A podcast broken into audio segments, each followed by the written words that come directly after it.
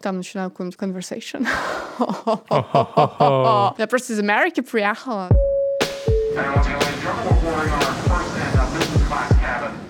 Всем привет, это подкаст «Где жить дальше?» И сегодня я говорю с Леной. Лена — это MBA Американского университета, которая заглянула к нам в Варшаву. Лена, привет.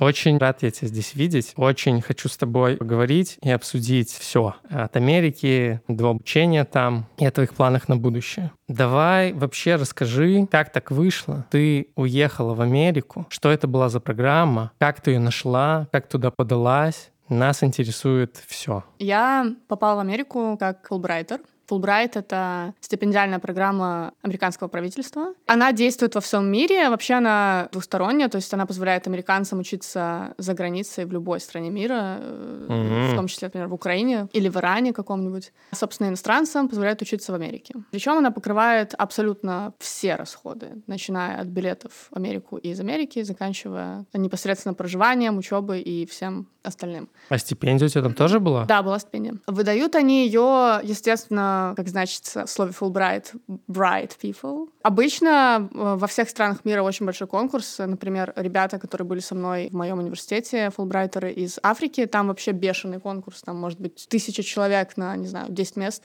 А в Беларуси немножко попроще. Обычно подается порядка, мне кажется, ну, до 200 заявок на 3-2 места в год. Я не знаю, будет ли продолжаться эта программа сейчас, но вот, по крайней мере, в прошлом году она еще была. Надеюсь, что она будет и в следующем, поэтому крайне рекомендую следить за этим процессом. Окей. Okay. Подаваться могут люди, у которых есть bachelor, то есть программа рассчитана на получение магистрских или uh-huh. PhD. Очень широкий список специальностей. Он несколько ограничен. То есть, например, если ты врач, ты не можешь поехать учиться на врача, но при этом ты можешь поехать учиться на какого-нибудь там диетолога.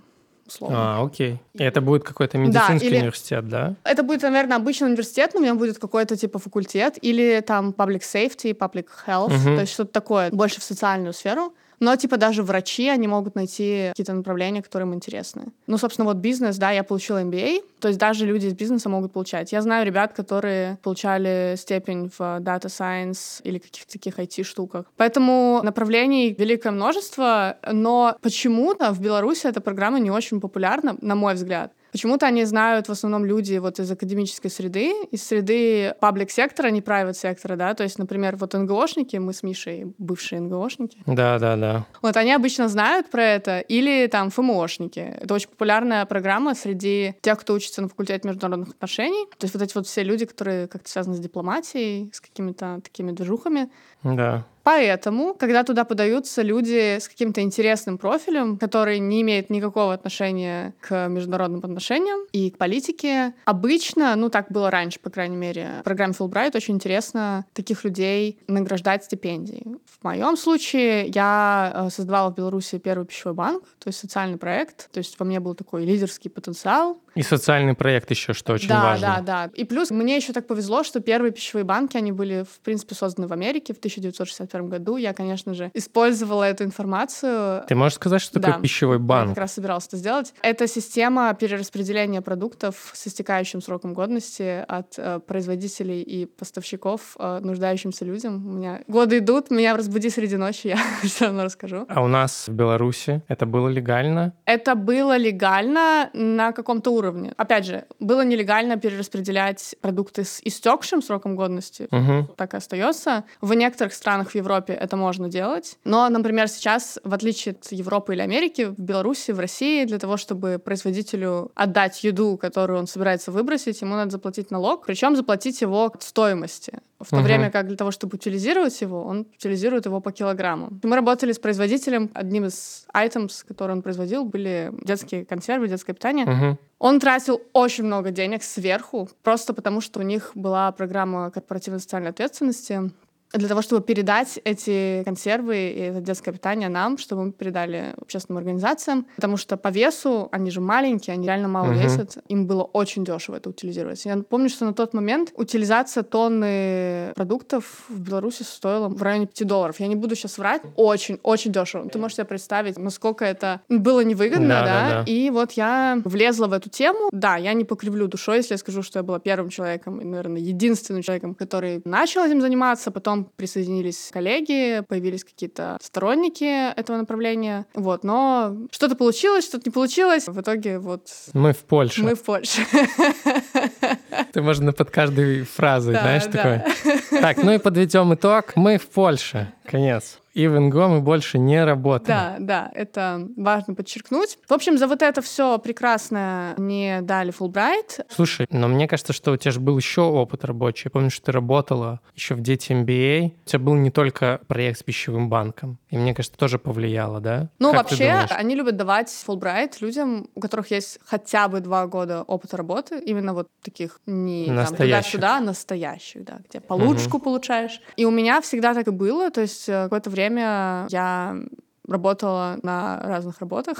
Да, да, да. В основном в образовательных проектах, менеджером проектов. Э, я работала менеджером социальных проектов, которые получали финансирование из Европейского Союза. Плюс вот, да, ты упомянул, я работала в школе бизнеса для подростков. Забавно, что она называлась Дети MBA, и потом я получила MBA. Но проект у меня всегда был сначала такой волонтерской штукой, которой я работа после работы, Потом угу. я смогла привлечь финансирование от немецкого правительства, и я ушла как бы полностью работать в свой проект. И это вот как раз было то время, когда я подала заявку на Фулбрайт, и я как бы ее получила. Угу. Ну и вот как бы говоря про Фулбрайт, то, что будет полезно, наверное, людям, если uh-huh. они, они заинтересуются этой темой, это все достаточно доступно. Это не для сверхумов, это для людей с интересным профилем, людей, которые могут себя продать, скажем так. При этом э, мне кажется, что это очень классная возможность, потому что действительно образование в Штатах стоит очень дорого, сам опыт как бы нахождения в Штатах. Это недешево. Сейчас я, насколько знаю, вообще не так просто туда в принципе попасть. Вот у меня буквально сегодня знакомые не получили визу в Штаты. Угу. Поэтому если реально хочется поучиться и хочется как-то это совместить с поездкой в Штаты, то вот хорошая возможность это сделать. А как проходил отбор вообще? То есть ты заполнила заявку, и что было потом? Отбор, на самом деле, тоже очень э, на изи,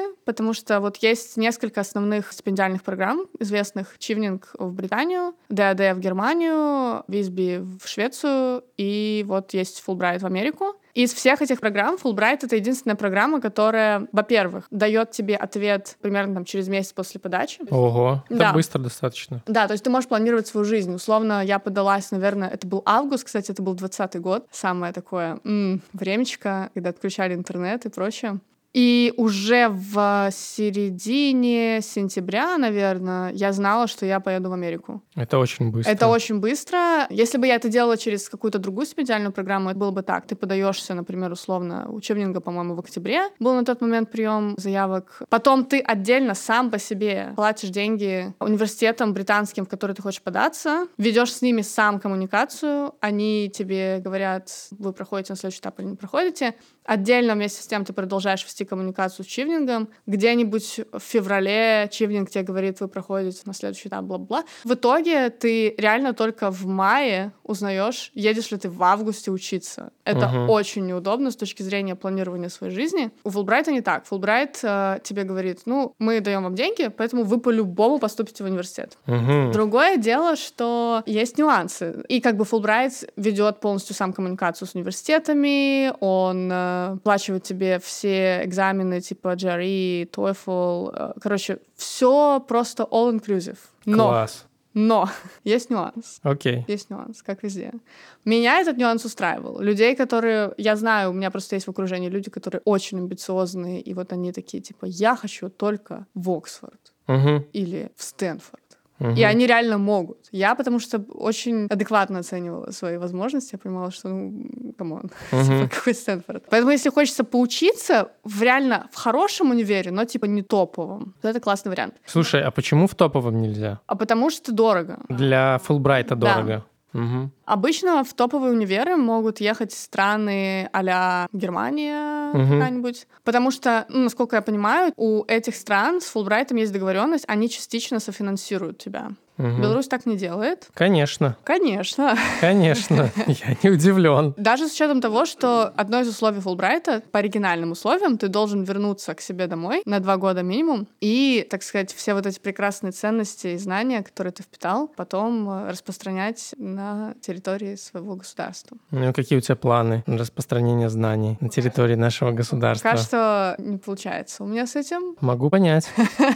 Потому что что? Да, мы в Польше. Но Но если посмотреть на это правило более внимательно, оказывается, что у тебя есть условие, что ты должен как минимум два года отбыть у себя дома для того, чтобы иметь возможность потом вернуться в Америку, жить и работать. Если ты хочешь вернуться попутешествовать, им все равно. Но если ты хочешь получить рабочую визу, ты можешь получить ее только через два года после того, как ты оттарбанил в своей стране. Угу. Но для некоторых стран делают исключения. В частности, например, там для Украины и Афганистана. Они сейчас, в принципе, могут оставаться в Америке. Для нас ограничения не сделали, потому что мы соагрессоры. Угу. Но мне разрешили не возвращаться домой. Если я хочу вернуться работать в Америку, наверное, технически мне будет нужно в какой-то момент своей жизни. Я могу приехать там на два месяца погостить домой, уехать, потом вернуться на три месяца погостить, и Мгм. это будет считаться. Но сейчас как бы все так быстро меняется, непонятно вообще будет ли на меня действовать это правило в связи с как бы ситуацией в регионе. Поэтому не знаю, но типа вот уехать и жить в другой стране я могу. Пока что планирую жить в Европе.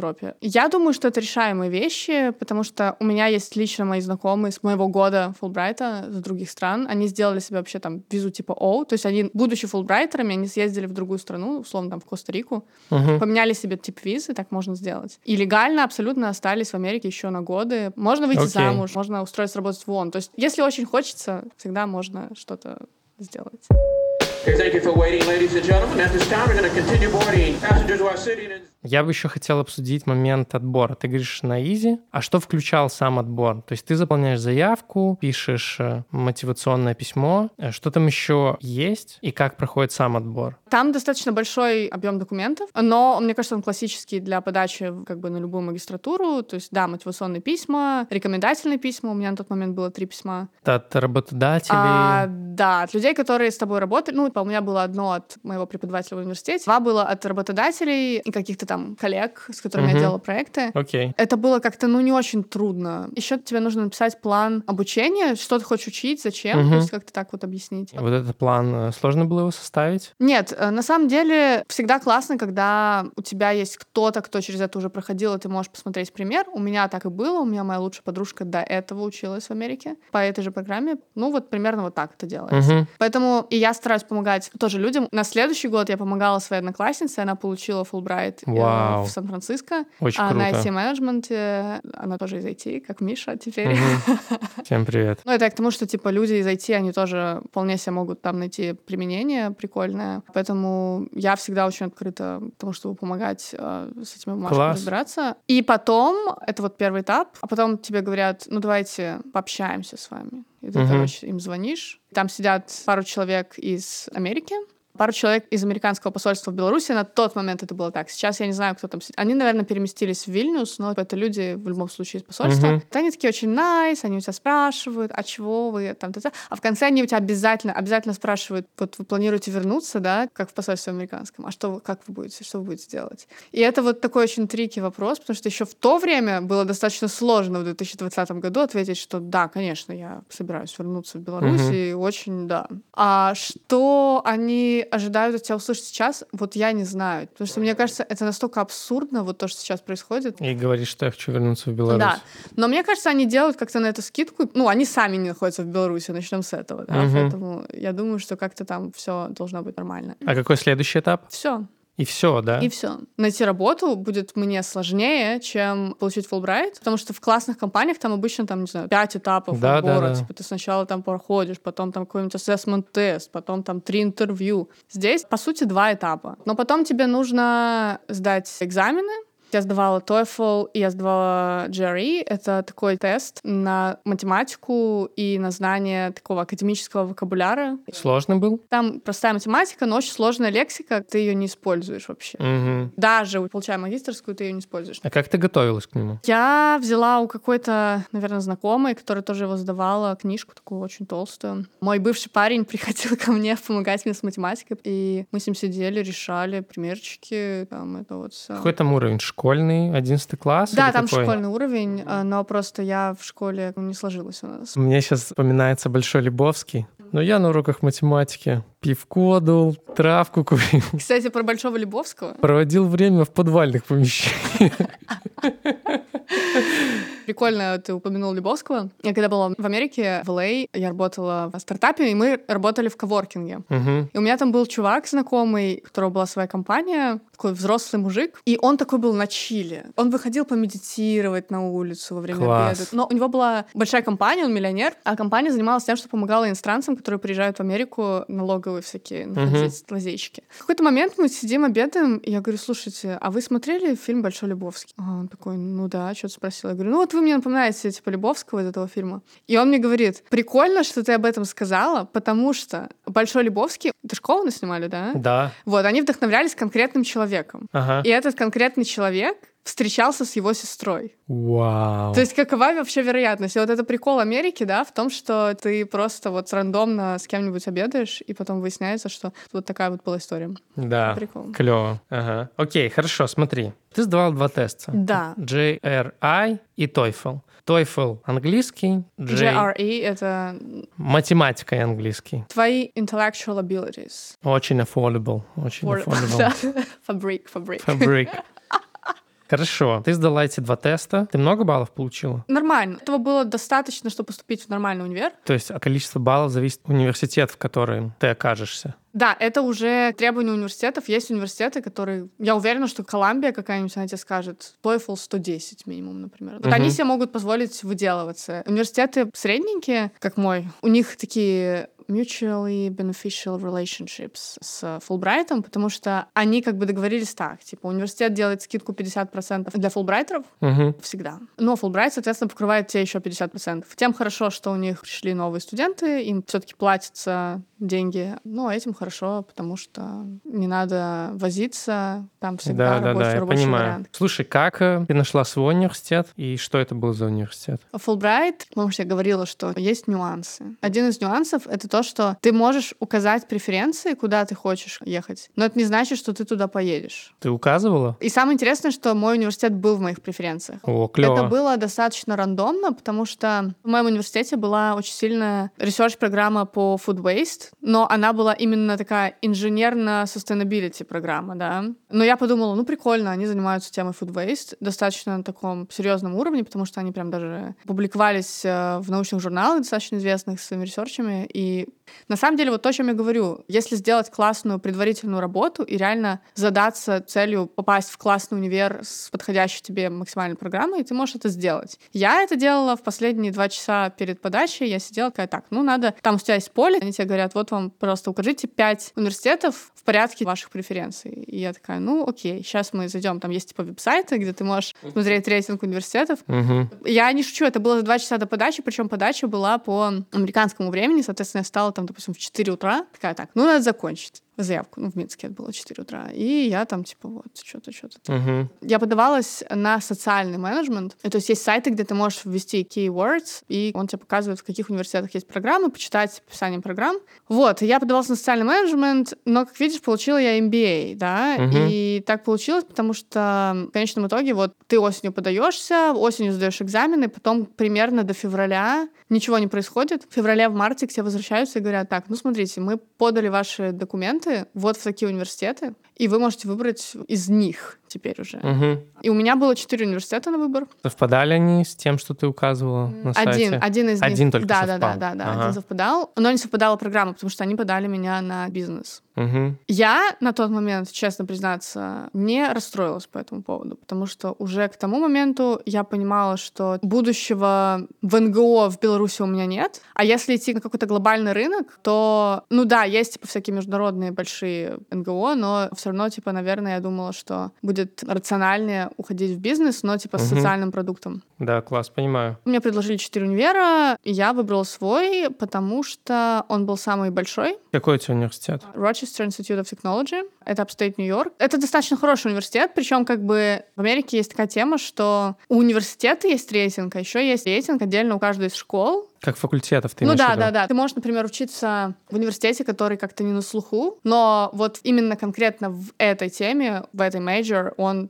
топовый, потому что Мгм. там какой-то очень классный профессор, например, или очень Мгм. классная программа. Мой университет, он более крутой, конечно, в плане именно инженерных каких-то специальностей. Например, кибербезопасность там просто считается очень, очень крутая, офигенная. Но, в принципе, в целом он достаточно хороший, и это университет, в котором у меня была возможность вкусить вот эту студенческую американскую жизнь, которую показывают вот в кино. Потому что, например, вот девочка, которую я упомянула, которая поехала в Сан-Франциско, да, она поехала в Сан-Франциско, но у нее очень маленький университет, которого, по сути, нет кампуса, и вот она ходила просто в центре, слушала пары, да. Это не прикольный опыт. Мне хотелось именно вот такого опыта не бутикового какого-то маленького вера в пригороде Бостона. Вот у меня была опция, типа, жить достаточно близко к большому городу. Но я подумала, будет прикольно, типа, вот это вот все бейсбол, лакросс, шкафчики, как из клипа Бритни Спирс. И, ну, собственно, я не пожалела.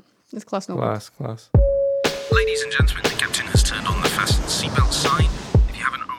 Слушай, смотри, такой вопрос. Ты говорил о том, что программа покрывает все расходы. И стипендия у тебя была. Мгм, да. Сколько была стипендия и насколько тебе ее хватало? Стипендия зависит от того, где ты находишься. Поскольку я была в городе небольшом, у меня была стипендия полторы тысячи долларов. Это чистыми, без, без налогов. Если ты едешь в города а Нью-Йорк или Сан-Франциско, у тебя больше, мне кажется, в районе трех тысяч долларов э, чистыми. Хватало ли тебе это на питание, там, на жизнь? На жизнь, на питание, да. Ну, понятно, что у меня были свои экстра деньги Насколько ты часто приходилось ими пользоваться? для путешествий, для каких-то вот приколов. Вообще, ну, если вот ты живешь именно студенческую жизнь, даже этих полторы тысячи, если ты живешь не в Нью-Йорке, их вполне хватает. Вот реально без шуток. Первое время, когда я приехала, мне было страшно тратить деньги. Я такая, типа, блин. Мгм. Первый день я приехала, и мне нужно было сделать банковский аккаунт. И перед отъездом у меня конфисковали оборудование. У нас Мгм. нам пришли на офис а, люди в масках, и у меня до сих пор там лежит ноутбук и телефон. Поэтому, ну, я ехала в Америку, я такая, типа, ну, смысл уже покупать тут, я куплю там. Поэтому у меня был только iPad. И мне нужно было съездить в банк, открыть банковский счет, чтобы получить стипендию, потому что ты открываешь банковский счет, и тебе Fulbright сразу перечисляет на нее там денег за несколько месяцев, чтобы ты там засатился, да. И я, значит, вызываю такси с iPad, с Uber-аккаунта там какого-то. Это стоило, допустим, 20 долларов. Мгм. В Америке, даже в маленьком городе, в- именно в маленьком городе, дешевле 15 долларов, ну, нету такого понятия. Мгм. такси. Я доезжаю до банка, а в банке не работал интернет, и я попросила, вызовите мне, пожалуйста, такси назад. И чувак вызвал обычное такси. И когда я приехала на обычном такси домой, мне сказали 45 долларов. И я такая, в смысле, это же стоило 20. Он такой, ну, 45. И я там чуть не плакала, я говорю, ну это же скам. Я говорю, вы же видите, что я студентка. Это- Ну, такой, ну, 45. И я вот отдала 65 долларов за один день просто съездить в банк. Я пришла домой, я легла на диван, и я просто стала рыдать. Думаю, если я буду в день тратить 100 баксов, ну, просто вот так и буду жить. Мгм. Потом выяснилось, что на самом деле я затаривалась там вот в первый год, допустим, на 100 долларов на неделю. И это Мгм. была нормальная еда, там всякие креветки, красная рыба, овощи, фрукты. То есть, ну, я себя не обижала в питании. И реально, ну, то есть, получается, на одного человека, ну, именно чтобы есть дома, ну, ты будешь тратить там, ну, не больше, чем 400 долларов. Я знаю людей, которые вот из нашего комьюнити, они там и меньше тратили. Но есть вот этот вот вопрос, да, с э, тусовками. Естественно, для того, чтобы жить уровень жизни, который ты привык жить в Беларуси, ну, надо очень много денег в Америке, да. Ты имеешь в виду ходить по заведениям? Ходить по заведениям, ездить на такси, с подружками на просека ходить на бранч в какой-нибудь там кафе де Парис. Сколько в Америке стоит бранч с подружками и просека? Зависит. Слушай, на самом деле в маленьком городе какой-нибудь сорокет. Сорокет. С каждой? Да. Нормально. И это нормально. Да, я понимаю. А Нью-Йорк? Слушай, Нью-Йорк — это отдельная тема. Я, у меня из воспоминаний в Чикаго я как-то первый раз, наверное, выбралась одна на ужин. Значит, мне принесли маленькую бутылочку майо. Это Мгм. был мой первый майот в жизни. У них просто не было просека. И я такая, типа, ну ладно, давайте майо. И салат с лобстером, который мне принесли. И там была живая музыка, мне играли на рояле. И я такая, типа, поверила в себя. Вот это жизнь. Да, я такая, ну, ну вот, ну эти полчаса я проживу как королева. 75 баксов я отдала, а потом я села тихонечко в метро и поехала куда-то за город к другу жить. Вот жизнь, она состоит из контрастов. Окей. Какие у тебя были еще статьи расходов там? Во-первых, надо где-то жить. Это неплохо, в принципе, когда ты не бездомный. Это достаточно приятно. Да, но ты говорила, что программа покрывает проживание. Она тебе дает стипендию, и ты из этой стипендии платишь за проживание, да. Э, И ты как бы сам уже решаешь, где ты там как живешь. Что по поводу кампуса? Ты можешь жить на кампусе, а можешь не жить на кампусе. Где ты жила? Я жила в разных местах. Первый год я жила... Это считается студенческое общежитие, но оно не относится к кампусу. Оно, типа, немножко за пределами кампуса, но при этом от него ходит, типа, бесплатный автобус, чуть ли не круглосуточно на кампус. То есть это жилье, которое специально строилось рядом, да. И комната стоила 870 долларов. Но это была комната в пятикомнатном apartment е. То есть у меня была своя комната и своя ванная комната, и у каждой из девочек была своя. Но это было все равно пять человек. Но это был супер luxury apartment, комплекс. У вас кухня была общая, да? Ну да, у нас была общая кухня, но типа вот у нас на пятерых. Угу. Это был типа супер новый apartment-комплекс. Он был, это вот первый год, когда он был сдан. Там были всякие VR-room, бассейн, э, Вау, не знаю, ништяк. бильярдная комната. Тренажерка. Ну, тренажерка, само собой. Это... Вообще в Америке вот это прикольно, что любой апартмент-комплекс, ну, это типа must. В принципе, бассейн тоже. Ты понимаешь, что если ты живешь э, в каком-то комплексе, то обязательно там все facilities, они будут на достаточно хорошем уровне. Очень affordable. Это affordable. То есть у тебя была качалка, бассейн, Да, вот- приколы. Вот, вот, в этом суть. Университет сам, у меня, например, был очень крутой кампус, поэтому на нем очень много своих приколов. Вместо того, чтобы платить за какие-то штуки, за которые ты платишь, когда ты не студент, там, не знаю, за посещение коворкинга, за там, интернет, за какие-то движухи, университет даже сам, он постоянно что-то происходило, то есть это не так, как в БГУ, я не помню, капустник раз в год. Здесь мало того, что внутри кампуса постоянно что-то происходит, причем это двухсторонний процесс, это как и студенты самоорганизовываются, ты все что угодно можешь придумать, прийти и сказать, дайте денег, мы сделаем. И они тебе говорят, хорошо. У прикольно. университета есть бюджет на то, чтобы ты делал какие-то прикольные движухи. Так и университет сам инициирует что-то. Плюс они делают бесплатные или иногда там типа за какую-то символическую стоимость поездки в какие-то прикольные места. Ты можешь записаться. В плане развлечений, мне кажется, я не взяла даже 10% от того, что можно было взять. Ну, ты все-таки едешь туда учиться, ты, ты Мгм. как бы занят на самом деле. Но при этом, не знаю, всякие там йога с козами, там, я не знаю, какие-нибудь поездки в Баффало, у нас там рядом, типа, Баффало, Ниагарские водопады. И это все бесплатно, и получается, что как бы, да, у тебя небольшая стипендия, но при этом я не ощущала никогда, что вот ты живешь какую-то конченую жизнь. Мгм. Реально живешь очень классную, насыщенную жизнь. Просто что ты, типа, не создаешь себе капитал в это время, но как-то вот погружаешься в жизнь американского студента. Класс. Слушай, давай вернемся к жилью. Можешь рассказать, сколько ты платила за другие варианты и где ты жила, и что там было? Второй год я жила вот именно в Рочестере, я жила в э, апартмент-комплексе, который был чуть дальше. Я платила 630 долларов за комнату в двухкомнатном апартменте, то есть я жила уже с подружкой. И у меня тоже была своя ванная, своя комната, и там тоже были бассейны, тренажерные залы. та-да-да-да.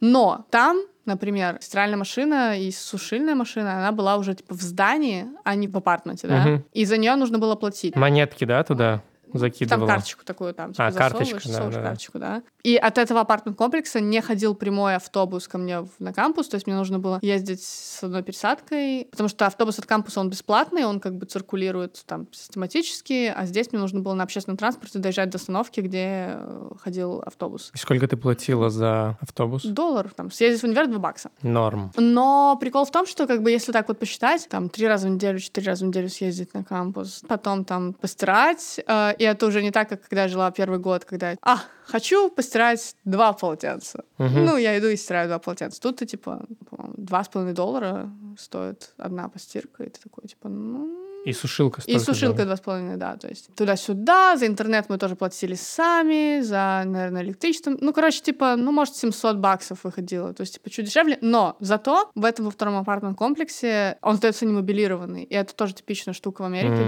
да. Тебе еще надо, извините, совокупляться со всем вот этим вот процессом, да. В этих студенческих апартментах они обычно сдают их совсем. Когда я жила в LA, я платила полторы тысячи долларов за комнату. За комнату. Я сейчас об этом думаю, я просто... Это же вся твоя стипендия, Лена. А я работала тогда. А, у тебя были экстра деньги какие-то? Я жила там летом, Мгм. и я получала, допустим, пять тысяч, да, и Мгм. как бы вот полторы ты отдаешь за комнату. Это жестко. И нормальная комната была? Это была очень хорошая комната, и она была прямо в, короче, район Марин Дель Рей. Это возле Harbor, of, где яхты стоят, короче, на всех вот этих вот а, богатых элейских людей. Это недалеко от Венес-Бич, прям в пешей доступности. Очень классный район, и так получилось, что моя супервайзер с работы, она была русская, и это был ее апартмент. Она должна была с него съезжать. И такая говорит, о, вот, типа, я выселяюсь, моя подружка заселится, и ты, типа, заселишься в соседнюю комнату. Я такая, топ, я не буду ничего искать, идеально. Потом она, правда, осталась там жить, и было немножко, знаешь, странно. Ты как будто живешь со своим начальником. Да, да, да, да. А, но... Немного кринж. Кринж, но, типа, был такой трейдов, потому что я понимала, что, ну, окей, если я сейчас могу быкануть, я могу съехать, и там, скорее всего, мне нужно будет искать апартмент без мебели, без всего. А тут я могла брать вилочки, я могла брать одеяльцы. Не, я ну, понимаю, а так, это а так было- знаешь, типа, да, ты реально вот заезжаешь, э, и тебе нужно купить все, просто по все, если ты даже приезжаешь Да, на да. лето. Ну, в Европе очень много такого же. Хорошо понимаю тебя.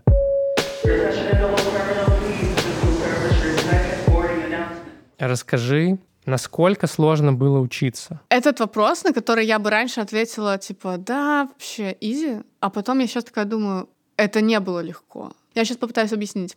Сама теоретическая база конкретно для business majors субъективно, что она достаточно нетрудная, потому что, в принципе, все американское такое гуманитарное образование, оно построено на написании кейсов. Ты очень много читаешь кейсы про бизнесы, ты пишешь эссе. Что они будут делать сейчас с приходом AI, мне интересно Ну, понаблюдать. будут писать через AI. Уже же как бы есть типа системы, которые чекают, кем написан текст. Это будет интересно. Мне кажется, они будут как-то перестраивать Мне кажется, возможно, какая-то кооперация человека и AI, что он будет писать какие-то куски или, знаешь, подкидывать темы, а ты это переписываешь. Ну, мне кажется, больше, наверное, это все уйдет в такой формат э, говорения, в работы, да, типа Мгм. такой очный. Еще нужно понимать, что сейчас есть такая тенденция в Америке, она не обошла и мой университет, они делают STEM MBA. Все что угодно STEM, потому что в Америке есть закон, что если у тебя STEM специальность, ты можешь остаться не на полтора года, а на три года по F1 визе, по обычной студенческой визе, потому что нам дают J1. Всем университетам выгодно, чтобы к ним приезжали учиться бесконечные студенты из Китая и Индии, и они делают вот эту вот STEM. А что значит STEM? Science, э, Technology, Engineering, Math. То есть это технические да, штуки? это техническая штука, и для того, чтобы сделать технический MBA, они добавляют туда элементы э, дата-аналитики. Поэтому любой MBA обязательно в нашей бизнес-школе должен э, как бы пройти эти курсы, и я проходила.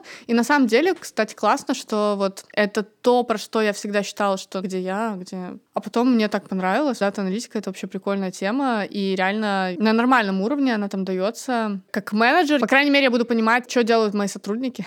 Мои сотрудники.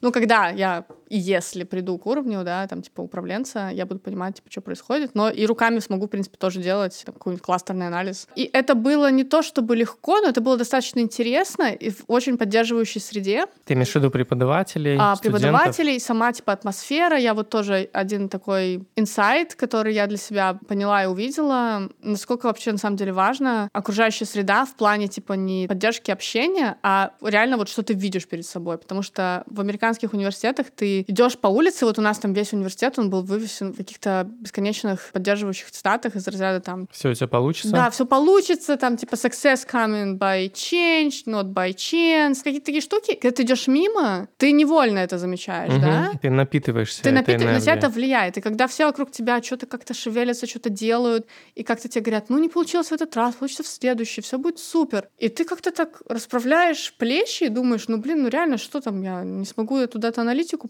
И берешь и постигаешь. Поэтому мне кажется, что учиться было непросто. Достаточно большая нагрузка. У меня было 4 класса каждый семестр. Они могут быть очень разные, поэтому сложно то, что вот то, о чем мы говорили, держать фокус невозможно в такой среде, потому что у тебя мозг должен одновременно думать, например, там про какой-нибудь supply chain management, логистику, и при этом про этику. Мгм. И у тебя как бы одновременно дедлайны разных уровней, то есть у тебя там каждую неделю есть определенный дедлайн по каждому из предметов. У тебя есть финальный проект, у тебя есть экзамены и какие-то промежуточные проекты, то есть очень много работы, но при этом она почему-то не кажется неподъемной. Вот я все время, когда я говорила людям, типа, да там изи как-то учиться, я как-то, мне кажется, даже обесценивала. Но потом вот сейчас ретроспективно я об этом думаю и думаю, какой объем вообще эмоционального ресурса на это затрачивается, какой объем там интеллектуального ресурса на это затрачивается и физического, ты не ощущаешь это в полной мере, но это непросто. Угу. Но в целом ты довольна обучением своим? Я имею в виду даже не дипломом, а именно обучением, то, что ты получила там, то, что ты узнала. Да, я могу сказать да. Объективно я понимаю, что это не очень крутое обучение. В плане, типа, я видела много косяков. Я считаю, что образование в Америке не стоит своих денег. Да, если честно, я думаю, ни в одном университете. Типа, даже в каком-нибудь Стэнфорде не стоит оно своих денег. Просто в Стэнфорде ты получаешь нетворк определенный, ты за это платишь деньги. А компьютер-сайенс? Может быть, компьютер-сайенс, да. Вот в Стэнфорде, да. Но, условно, все, что гуманитарное, я не верю, что там какая-то есть значительная разница. Ну и определенно не должно стоить так много денег образование. Угу. Для меня лично, мне кажется, вот если бы там было еще больше нагрузки, больше требований, я не знаю, я не уверена, что я вывезла бы, потому что нужно понимать, что у меня не было бизнес-бэкграунда. Я пришла из НГО, угу. и это как бы иностранный язык, это другая среда, тебе нужно время, хочешь ты этого или не хочешь, и ресурс для того, чтобы адаптироваться к этой среде. Поэтому мне кажется, вот у меня был такой очень хороший баланс, но при этом я реально очень много взяла оттуда. И я понимаю, что, хотя мне ощущается, что я все та же Ленка с югов, я из Витебска, Витебска. Но потом я такая, оп, там начинаю какую-нибудь conversation. Я просто из Америки приехала. И я такая, а, ну подождите, я вот сейчас уже могу глубже погрузиться в вопрос. Я вижу больше граней, я стратегически мыслю. Я осознаю, что, о, ну прикольно, нарастился, нарастился мозг. И я понимаю, что после этого это так интересно. Вот эта тема с образованием, она до сих пор реально работает я не буду говорить за IT, да, это отдельная вообще история, но людей реально до сих пор интересует, особенно в Америке, где ты учился и учился ли ты. И ты можешь быть человеком очень заурядным, но доступ к комьюнити, доступ э, к вот этому статусу выпускника, он тебе открывает очень много возможностей. И мне кажется, еще какое-то время очень классная вот эта тема с тем, что даже если ты, тебе там 30 лет или 35, и ты вот только выпустился с магистрской, у тебя есть еще вот это небольшое количество времени, годик или два, когда даже в глазах каких-то крупных э, компаний ты можешь пользоваться вот этим статусом. Ну, я недавно выпустился из университета. Я сделала магистрскую. Они очень открыты к тебе, такие очень лояльные, открыты к тому, чтобы отвечать на вопросы, к тому, чтобы делиться своим опытом, знаниями. То есть мне кажется прикольным, что это реально работает. Потому что угу. вот я сейчас смотрю со стороны и думаю, блин, ну вот те вещи, которые я знаю, их реально может знать человек, который не учился, но я, например, понимаю, что то, что я могу делать сейчас, я теоретически могла бы делать там и два года назад, когда я была в Беларуси. Но я об этом не подозревала, я об этом не знала, у меня бы не было уверенности для того, чтобы прийти и сказать, слушайте, ну я вот это могу заделировать. У меня голова работает более глобально, я вижу масштаб. Ты считаешь, что это появилось только после обучения? А, я думаю, что в том числе просто после нахождения в Америке, немножко так и у тебя голова поднимается, и ты так можешь по сторонам посмотреть. То есть я абсолютно уверена в том, что в Беларуси есть миллион людей, которые могут делать более качественно какие-то штуки, но они просто даже не знают об этом. То есть у тебя даже нет возможности узнать о том, что ты можешь решать какие-то крутые кейсы на каком-то там глобальном уровне. И вот именно попадание вот в американский университет, например, в какой-то комьюнити алумни огромное, дает тебе возможность об этом узнать, к этому прикоснуться и идти дальше по этой дороге. Вот так, мне кажется. Да, интересно.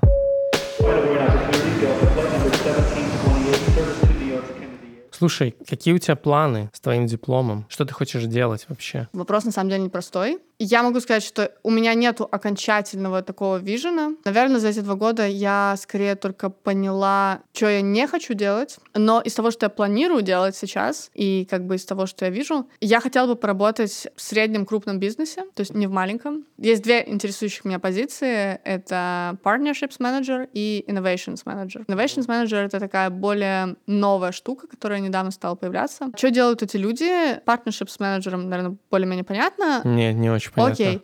Ну смотри, типа вот есть ссылы, они занимаются вот продажами просто, да. А менеджер по партнерствам это скорее человек, он больше в стратегическом департаменте, и он такой говорит, слушайте, ну вот нам бы хорошо бы запартнериться вот с этими чуваками, даже если мы не получим денег с этого партнерства, uh-huh. или, возможно, мы получим денег с этого партнерства, но вот нам будет хорошо, потому что мы вместе сможем, например, лоббировать наши интересы изменять, например, налоговое законодательство. Условно, это человек, который, возможно, не занимается продажами в здесь и сейчас, Но скорее у него фокус на то, чтобы сделать э, какие-то большие бюджеты или какое-то большое позитивное изменение для компании в долгосрочной перспективе. Понятно. А Innovation? Innovations Manager — это тоже прикольная такая тема. Это человек, который условно... Он находится над всеми отделами, но не потому, что он всеми управляет, а потому что он просто наблюдает, то есть он такой генералист, и он одновременно должен смотреть на external и internal процессы, и, например, смотреть на то, как работает операционка, как работают, устроены процессы продаж, там, маркетинга, как работает продукт, смотреть, какие есть тренды вокруг, и вот он говорит, слушайте, ну прикольно мы делаем, но вообще вот сейчас делают еще вот так. И ты, если очень погружен в свою операционку, ты... Ты залипаешь, Да, ты, да, да, ты залипаешь залипаешь. в операционке, да. То есть это человек, который вот он везде и всюду, А для этого не берут консультантов? берут консультантов, но вот это сейчас появилась новая тема. Консультанты — это интересное направление, тоже очень интересно, куда оно там будет приводить, потому что если ты знаешь, что оно обычно стоит очень много денег, чтобы сделать проект с консультантами, плюс у них очень узкая специализация, например, там они финансовые консультанты. Получается, что сейчас для компании может быть более выгоднее иметь такого человека в штате, который Да. сразу отвечает за много сфер Да. и придумывает новые решения для многих отделов. Да, то есть потому что ты можешь найти консультанта, который очень глубоко разбирается в твоей сфере, в твоей индустрии, но у него не будет широты. Да, я все понял. Окей, и ты на это подаешься, да, сейчас? Планирую, да, заниматься такой штукой. Плюс, как бы финальная вообще идея в том, чтобы работать с Америкой, но жить в Европе. И путешествовать в Америку, но жить в Европе. Командировки ты имеешь в виду и так далее? Командировки, просто путешествия. Э, То есть я не исключаю такого варианта развития событий, в котором я там буду, допустим, фрилансер или ИП, и я буду делать какую-то штуку а полуконсалтинговую для Америки, связывать Европу с Америкой, но при этом э, не находиться там физически, получать нормальные деньги, но при этом жить здесь. Хороший план, Лена. Что ты можешь сказать всем тем, кто хочет податься на Фулбрайт, кто думает о том, насколько это классный опыт, как ты считаешь? Мне почему-то кажется, что люди, которые будут слушать этот подкаст, они не знают про Фулбрайт. Мне кажется, те, кто знает, и если они хотят, их ничто не остановит. А если вы не знаете, я могу что сказать? Что туда прикольнее всего, мне кажется, ехать, когда тебе уже, лет 28 35, А можно в этом возрасте? то можно в любом. М, Можно в 40. Можно с детьми, можно все, что хочешь, можно. Но вот мне кажется, самый прикольный опыт — это если поехать туда одному или с партнером. Кстати, если ты типа женат или жената, то можно брать своих партнеров. Когда у тебя есть какое-то количество сбережений уже и, например, возможность э, ремоут работать чуть-чуть. Я первое время работала ремоут, потом у меня уже не было сил, просто физически я не вывозила это. Но я могу представить, что это можно делать. И тогда можно приехать, купить себе машину и прикольно тусоваться, ездить по Америке. Я знаю людей, которые объездили там чуть ли не все штаты. Пока не учились на Фулбрайте. Да, да, да, да. Вау, Ну, круто. Типа, у тебя есть, например, каникулы. Я на каникулы ездила в Европу обычно. Были люди, которые оставались там, они и на Гавайи, и везде. Потом, а, значит, из классного для Eastern Europeans есть такая программа «Маски». Она позволяет тебе летом между семестрами, потому что обычно, если ты подаешься на мастерс, ты учишься два года, ты уезжаешь на два года. Типа поработать, даже если ты не найдешь оплачиваемую стажировку, они тебе платят деньги больше, чем стипендия, тоже зависит от города, но типа условно там 3000 долларов, допустим, они тебе платят в месяц на то, чтобы ты просто получил опыт работы в Америке. Вау, это тоже круто. Да, это очень круто, но при этом ты можешь параллельно и работать в Америке. Я знаю людей, которые, вот опять же, в IT, а, если у тебя еще особенно есть ам, контакты там заранее, то есть ты приезжаешь, например, и ты знаешь, что у тебя есть чуваки, которые делают стартап в долине, тебе просто надо легальное основание приехать. Они получали нормальную среднюю американскую зарплату, и плюс вот эти деньги от Muskie, и там пф, просто десятка в месяц easy. Хорошая, нормальная жизнь, типа, для Америки. На самом деле, это уникальный experience во всех отношениях, не только потому, что ты поучишься в университете, а потому что, мне, мне кажется, Америка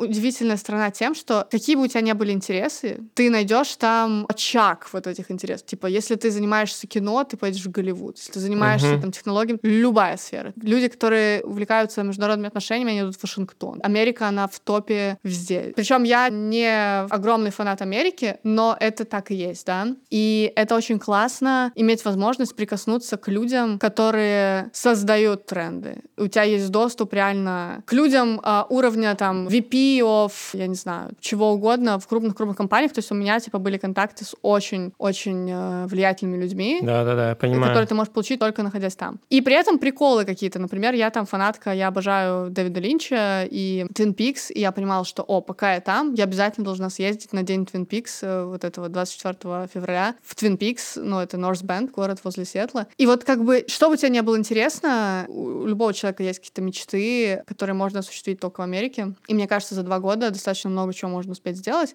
с огромной поддержкой, потому что, ну, в общей сложности мой вот этот вот experience, он э, стоил больше 150 тысяч долларов, но он того очень стоит и очень обогащает тебя и как личность, и как профессионала. Но 150 тысяч, ты имеешь в виду это с поддержкой Фулбрайта? Да, конечно. Это вот то, что Фулбрайт вложил в меня. То есть это очень, очень много денег. Я сейчас хожу и думаю, ну, прикольно, вот у меня в голове воспоминания и всякие знания на вот эту сумму. Клево, Лен. Я тебе желаю найти себя в профессиональном мире, в мире больших корпораций или средних корпораций, чувствовать там себя уверенно и продолжать жить жизнь своей мечты. Мне подходит, я беру. Ура, всем спасибо. Лена отправит мне все ссылки на Fulbright и всякие программы, и они будут в телеграм-канале, где же дальше подкаст. Да. Спасибо, пока.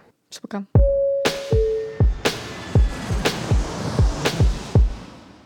Всем привет, подкаст, где же дальше? И сегодня я говорю и вот это нам надо с тобой обсудить, как мне тебя представить. О. Потому что я могу придумать, но... Давай ты расскажешь, как ты меня видишь, и это будет интересно. Я тебя вижу. Ты же меня зачем-то позвал, ты же как-то... Ну, потому что у тебя супер опыт. Ты что? Ну, ну вот так и представь. Так.